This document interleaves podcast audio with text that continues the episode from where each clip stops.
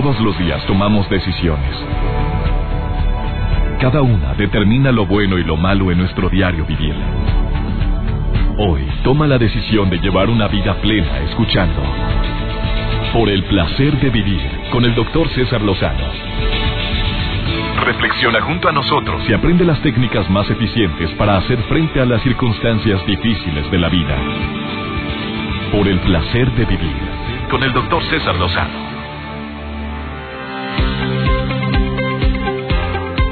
Me alegra tanto que estés en sintonía de esta estación. Te saludo donde quiera que te encuentres. El tema de hoy, de esos dignos de escucharse de principio a fin, obviamente, como todos los que tratamos en este programa, y además te voy a acompañar con la mejor música. Esos hábitos que tiene la gente carismática, esas costumbres o esas actitudes o la cara que hace o la manera como charla una persona que es bien carismática. A ver, te voy a pedir un favor muy grande antes de empezar con este importantísimo tema.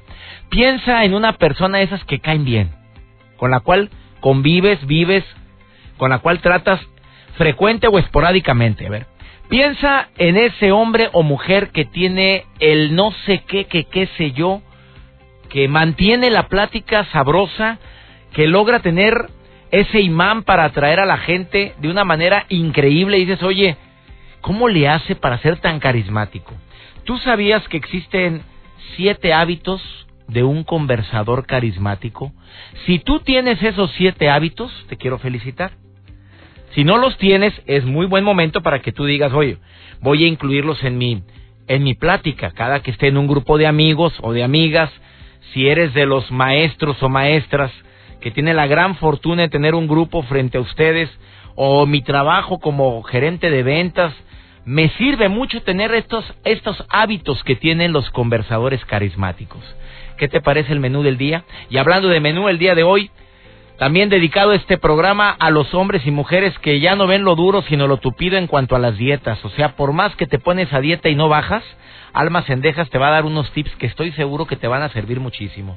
Mira, me siento muy bendecido y agradecido de que estés escuchando este programa. Nuevamente pongo ante ti la garantía que me gusta expresar muy frecuentemente, que es, te prometo que antes de que termine este programa, te vas a quedar con la sensación de aplicar aunque sea dos o tres de los hábitos del conversador carismático, que te vas a quedar con una idea clara de por qué no has bajado de peso, cuando entreviste a Alma Sendejas, que va a estar con nosotros con su sección, por el placer de comer sanamente. Bueno, todo esto y más hoy en el placer de vivir, por favor, quédate con nosotros. Te aseguro que vale la pena escucharnos de principio a fin.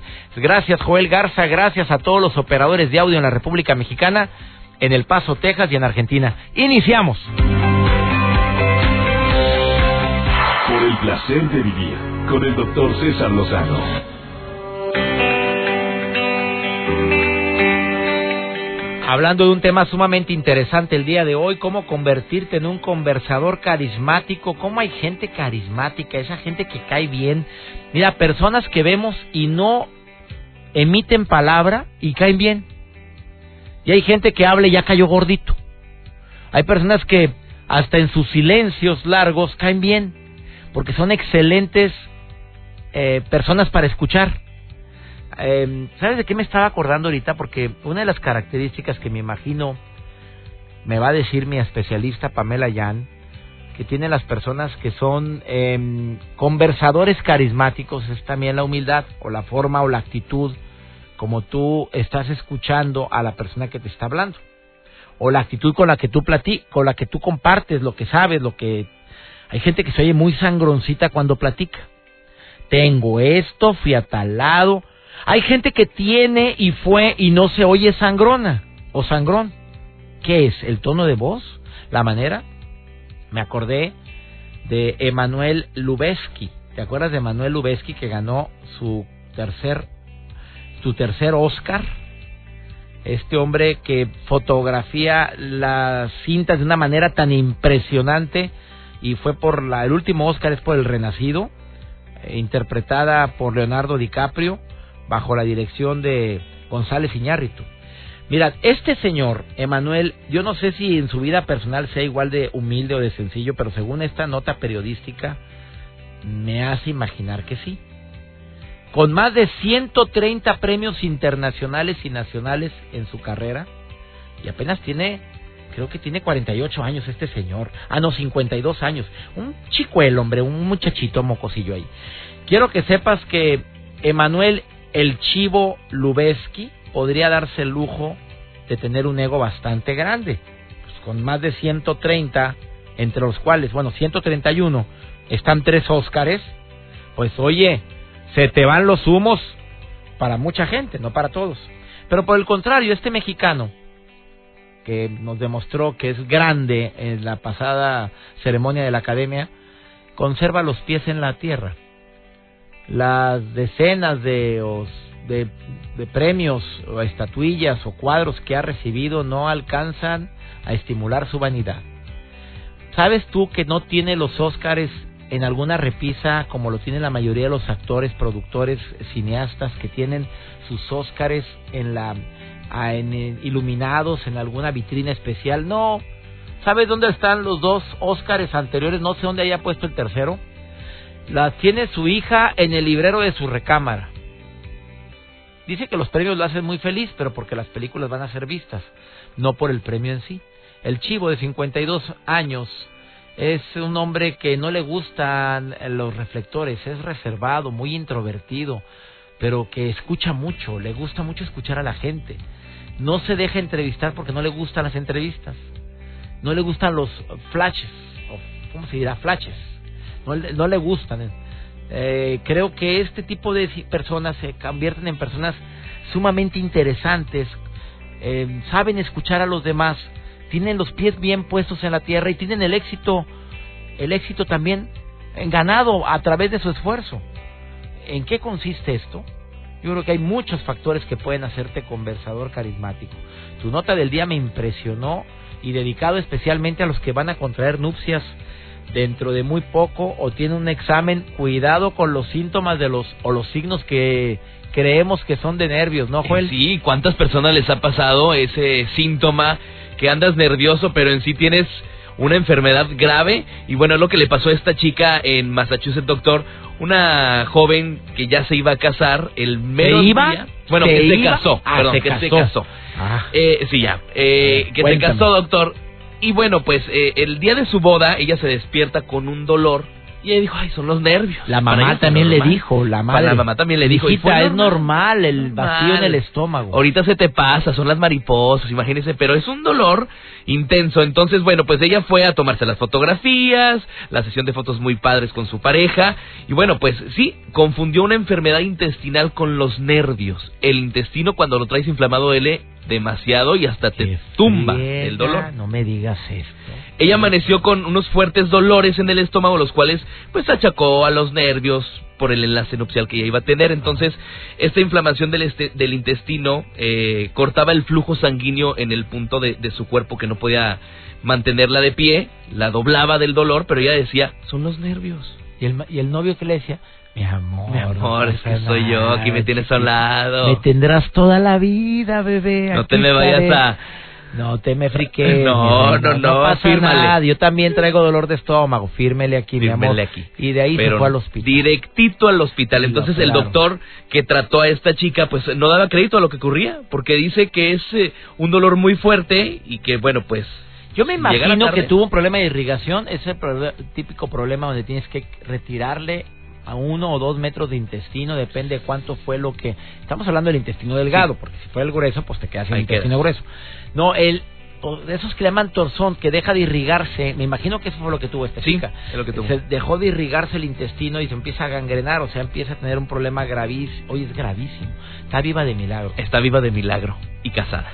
Felizmente casada. Pero bien amarrada. Bien amarrada. Cuidado con los signos y síntomas. Pregúntale al que sabe cuando tengan algún tipo de nervios Oye, estoy de acuerdo. También para los doctores que a veces no tienen nada, señor. Tómese esa pastillita y se le quita. Tómese la acetaminofén, eso le quita todo. Muy típico en mi amado México, en las instituciones de salud. Esto, el, el naproxeno, se te quita todo.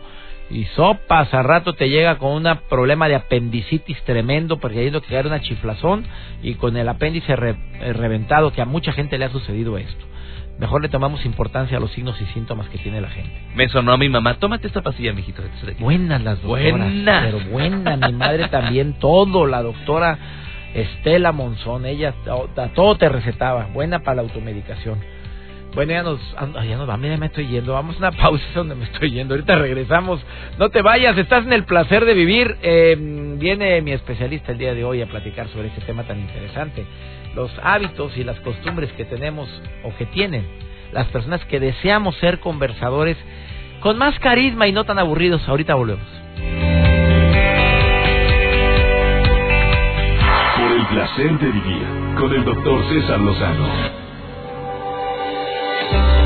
Antes de compartirte estos siete hábitos que tienen los conversadores carismáticos, me estaba acordando de la investigación que hizo la doctora Shirley Gable, psicóloga de la Universidad de California y además profesora de la Universidad de California desde hace muchos años. La doctora Gable y sus investigadores, fíjate lo que hicieron, ¿eh? está interesantísimo esto. Grabaron a 79 parejas mientras hablaban sobre algunas experiencias buenas y malas de su vida en una, imagínate el cuarto, una cámara detrás de un cristal, el cual ese cristal no se alcanza a ver la cámara, y con su permiso les pidieron que hablaran de experiencias buenas y malas que hayan vivido. Bueno, y en base a cómo platicaban o a cómo escuchaba la contraparte, o sea, yo me pongo a hablar, se pusieron a analizar sobre todo las reacciones de quien estaba escuchando lo bueno y lo malo que había ocurrido.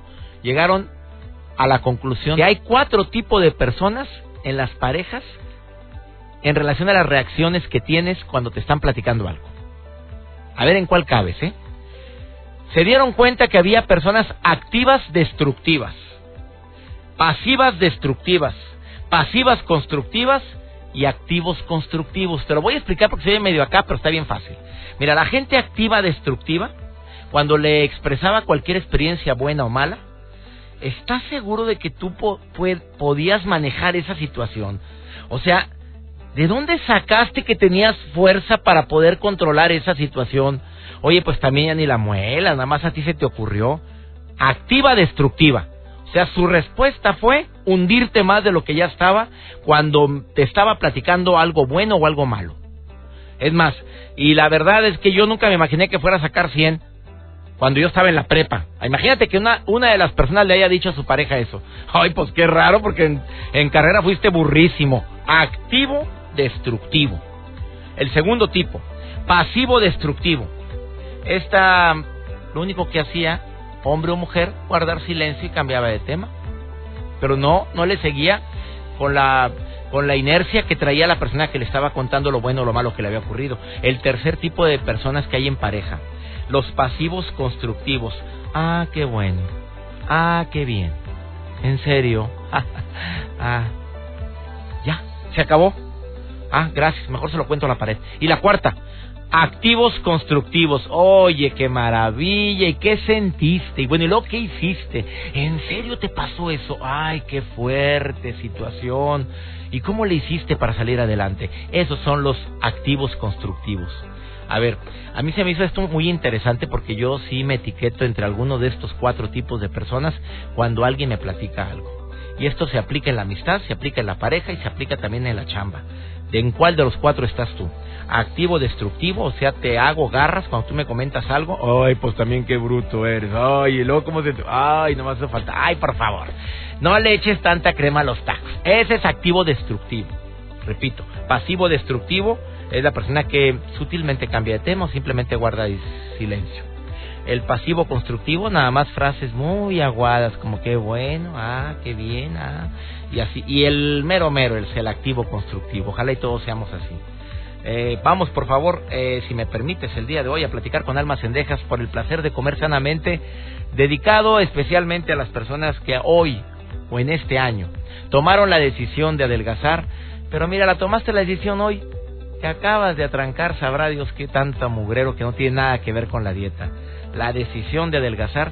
Vamos con Alma. Alma, te saludo con gusto. ¿Cómo estás? Por el placer de vivir presenta. Por el placer de comer sanamente. Con Alma Cendejas. Qué gusto saludarlos aquí en su sección Por el placer de comer sano. Realmente hay algunas personas que ahorita están tomando la decisión de adelgazar. ¿Por qué? Porque ya no quieren engordar más. Entonces, esto depende mucho de la actitud que nosotros tenemos y de la decisión que llevemos en nuestra vida.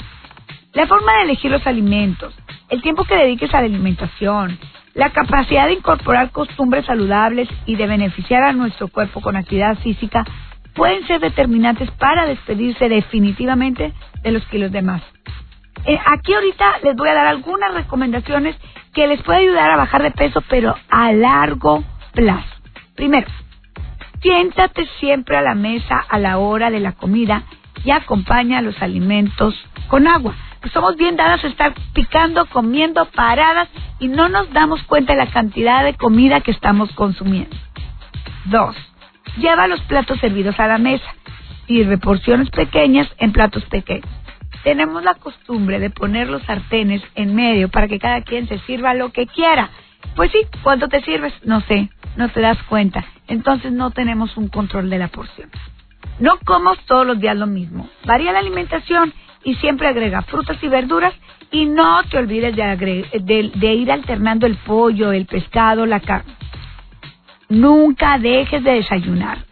Es una buena manera de quemar calorías desde las primeras horas del día y puedes agregar entre comidas algo saludable, alguna barra, alguna fruta, algo que sea nutritivo. Evita el exceso de sal y azúcar y muévete más. La mejor forma de bajar de peso, obviamente, es haciendo algo de ejercicio. Si llevas una dieta balanceada, asegúrate de tener un buen estado de salud, porque somos lo que comemos. Cuida tu alimentación, cuida tu cuerpo, cuida tu vida. Cualquier duda, dejas arroba cesarlozano.com. Nos escuchamos en la próxima. Gracias, Alma. Me alegra mucho saludar a toda la gente que me escucha en Tamaulipas y obviamente en mi querido Monterrey. Me alegra tanto compartir con tanta gente. Diez años en la radio compartiendo este tipo de temas, imagínate. Diez años compartiendo experiencias, diez años leyendo mensajes de todos ustedes a través de mis redes sociales. Saludos también Coahuila, gracias Chiapas, a la cadena nacional e internacional MBS que me apoya para poder tener un micrófono frente a mí. Me permites una muy breve pausa. No sabes el gusto que siento de poder compartir todos estos temas. Te recuerdo, próximo primero de abril, Animales. Una obra de teatro que te va a conmover. ¿Te gustan los animales? ¿Respetas la vida animal? Acompáñame en el Auditorio San Pedro para la gente en Monterrey. Espero muy pronto que esta obra esté de gira. Voy como invitado a esta obra, actor invitado, y te prometo que la vamos a pasar a todo dar. Boletos en las taquillas del Auditorio San Pedro y también en www.arena.com.mx. Una breve pausa, ahorita volvemos. No te vayas hablando de un tema que ojalá todos los vendedores puedan escuchar, que todos los que quieran mejorar el carisma para llevarse o sobrellevar su relación de pareja o amistades, lo escuchen. Está aquí Pamela Yan y viene a decirte los siete hábitos de un conversador carismático. Ahorita volvemos. Por el placer de vivir con el doctor César Lozano. Cómo poder ser conversadores carismáticos y quién mejor que Pamela Jan Cetina, que es comunicóloga máster en programación neurolingüística, conferencista internacional y ha dado asesoría a personalidades del sector del medio artístico, público y privado. Ella asesora a personas que sean o que quieran ser más carismáticas. ¿Me equivoco, Pamela? No te equivocas, querido doctor. Oye, me alegra mucho que estés en el programa, querida Pamela. ¿Cómo estás? Feliz como siempre de acompañarlos y listos para compartirles los hábitos de los conversadores. ¿Cuántos son? ¿Cuántos hábitos son?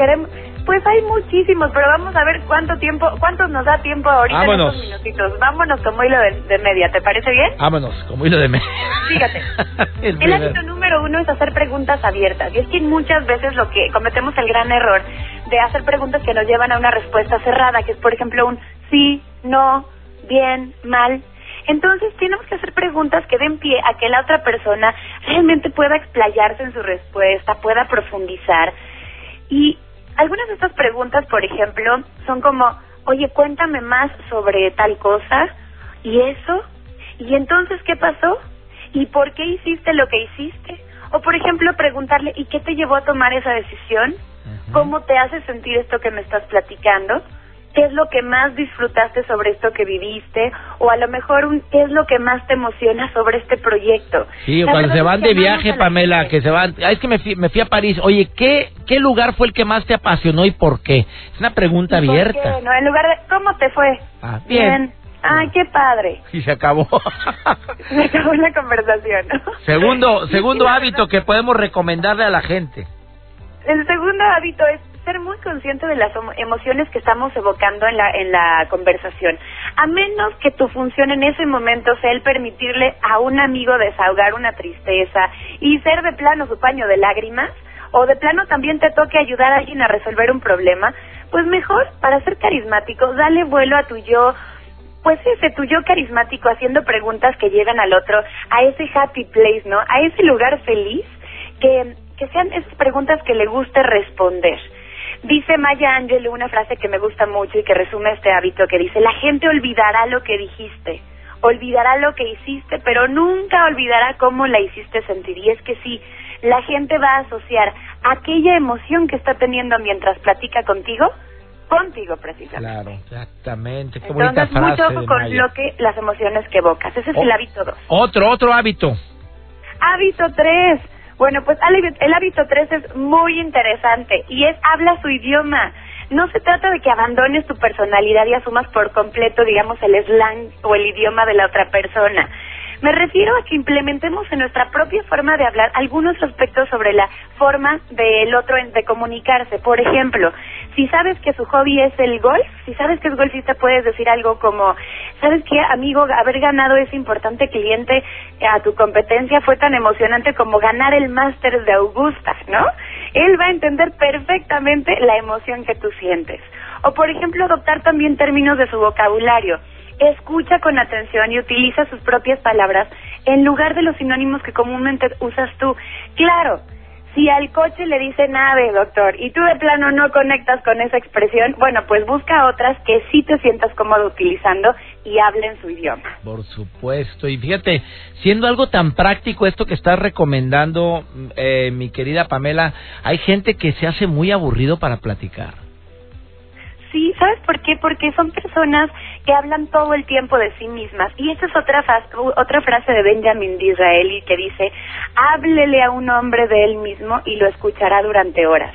Y ese es el siguiente hábito, es háblale a esa persona de ella misma, así de fácil. Va a estar fascinado escuchándote por horas. Mira, puedes contarle sobre lo que más te impresionó cuando lo conociste, sobre una gran idea que un día te dio o te compartió y te dejó pensando, sobre la manera en que afrontó un reto y te pareció admirable, o sobre esa ocasión en que fueron de viaje juntos y la pasaste tan bien. Es decir, háblale a la otra persona sobre sí misma en lugar de estar constantemente hablando de ti mismo. Y si vas a hablar de ti mismo, bueno, pues entonces aplica la técnica del rebote. ¿Cómo es la técnica del rebote? comentario personal, automáticamente le dices, ¿y tú? Claro. ¿Sí me explico? Por ejemplo, hoy me fui a unas vacaciones increíbles a París, como decía hace un ratito. Me encantó. ¿Y tú qué hiciste? No, yo nunca, así el otro día te dice, no, jamás he salido yo de vacaciones. Ya, te cargó la fregada, no. Pero me refiero... ¿Qué, ¿Qué, es lo que te apasiona? Una pregunta como de, tú qué, qué es lo que hiciste el verano pasado, qué hiciste en estas vacaciones, o a dónde pensaste ir. ¿Qué es lo que hiciste el verano pasado? Ah, caray, ¿te acuerdas de la película? Sí, claro, haciendo una pregunta abierta. Entonces, cuentas un poquito de ti, pero después que no se nos olviden esas dos palabritas mágicas de cualquier conversador carismático que son y tú. Recordar que la otra persona tiene que recibir la pelota para que entonces pueda haber este rebote y haya un juego, un dinamismo y pues desde luego disfruten de una conversación de dos días y no de un monólogo. Por supuesto. Pamela Yan, ¿dónde te puede encontrar el público que quiera ponerse en contacto contigo como experta en comunicación, como asesora de imagen? y has asesorado a, pues, a mucha gente del medio político y artístico para mejorar su carisma. ¿Dónde te puede encontrar? Fíjate que me ha contactado mucha gente de tu programa, querido doctor, y estoy muy contenta porque me piden tips, así que feliz de atenderlos. Y fíjate que me pueden contactar a través de Periscope porque voy a estar dando por ahí algunas platiquitas compartiendo más tips. Entonces, que me sigan en Twitter y en Periscope como arroba Pam Jan, que se escribe J-E-A-N Z al final. Pam Jan Z. Pam Jan Z. ¿Y tienes Facebook? Así Y en mi Facebook me encuentran como pamelayan.mx. Pamela Yan es Jean. J-E-A. Jean, así como, como, sí, exacto, Jean, J-E-A-N, pamelayan.mx y Pamjan Z. Amiga, gracias por estar en el programa y me encanta cómo platicas de una manera amena, divertida, constructiva y te agradezco muchísimo todas estas aportaciones en el programa. Gracias. Gracias a ti, un abrazo muy muy fuerte para todo el También para ti una breve pausa platicando sobre el tema de cómo poder ser un conversador carismático. ¿Sabías tú que también es bien importante recapitular lo que te están diciendo para que te hagas más interesante? ¿Sabes qué es eso? Te lo digo después de esta pausa aquí en el placer de vivir. Por el placer de vivir con el doctor César Lozano. Cuando estoy hablando de este tema o estamos compartiendo este tema relacionado con cómo ser un conversador carismático, no se trata de que seas gracioso y quieras hacer reír a todo el mundo porque se puede llegar a confundir. No, es que yo no tengo gracia por una persona que se comunicó ahorita al programa y dice, yo no tengo gracia para platicar las cosas y me dicen que soy muy aburrido. No, no tiene nada que ver con tener a la gente atacada de risa. Esto es muy diferente. Tú puedes utilizar todas las estrategias que nos dijo Pamela hace un momento y te aseguro que te haces carismático cuando haces preguntas más abiertas, no cerradas. ¿Qué sientes? ¿Qué es lo que más te agrada? ¿Qué fue lo que más disfrutaste de? ¿Qué es lo que más te gusta de tu trabajo? En lugar de en qué trabajas. Tú puedes ser más carismático también cuando eh, eres consciente de las emociones que estás provocando al estar platicando. Estoy provocando una emoción de ternura, de alegría, de, tristeza. ¿Qué es lo que estoy transmitiendo? Cuando rebotamos las ideas, no nada más hablas tú.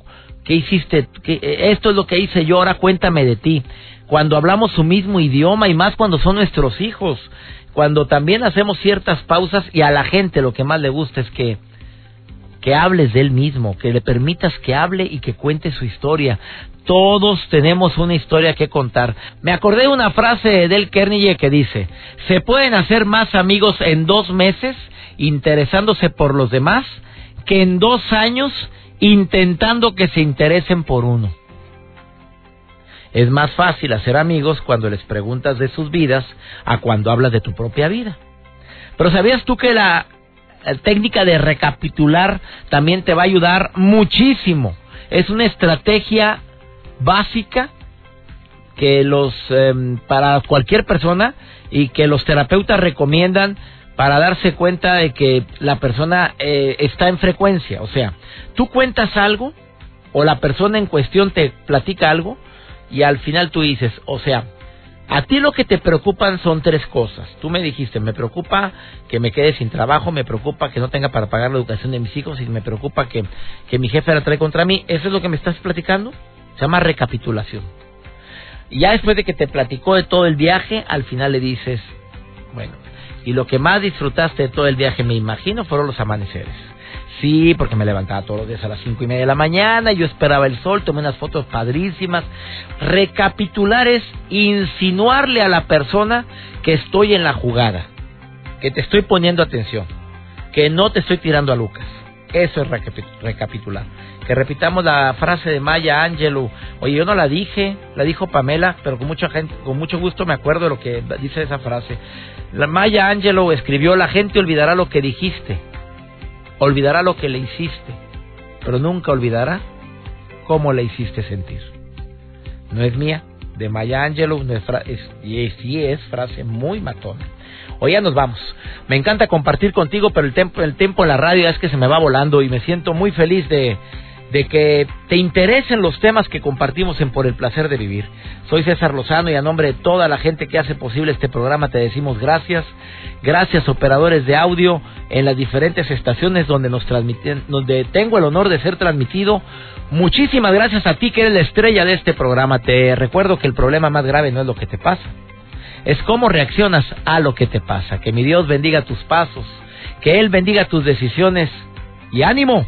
Hasta la próxima. Temas de conversación son un reflejo de lo que hay en tu interior. Y hoy te has llenado de pensamientos positivos al sintonizar. Por el placer de vivir con el doctor César Lozano. Escúchanos mañana con nuevas técnicas y alternativas para disfrutar de Por el placer de vivir con el doctor César Lozano. Con el doctor César Lozano. Una producción de MBS Radio. Todos los derechos reservados.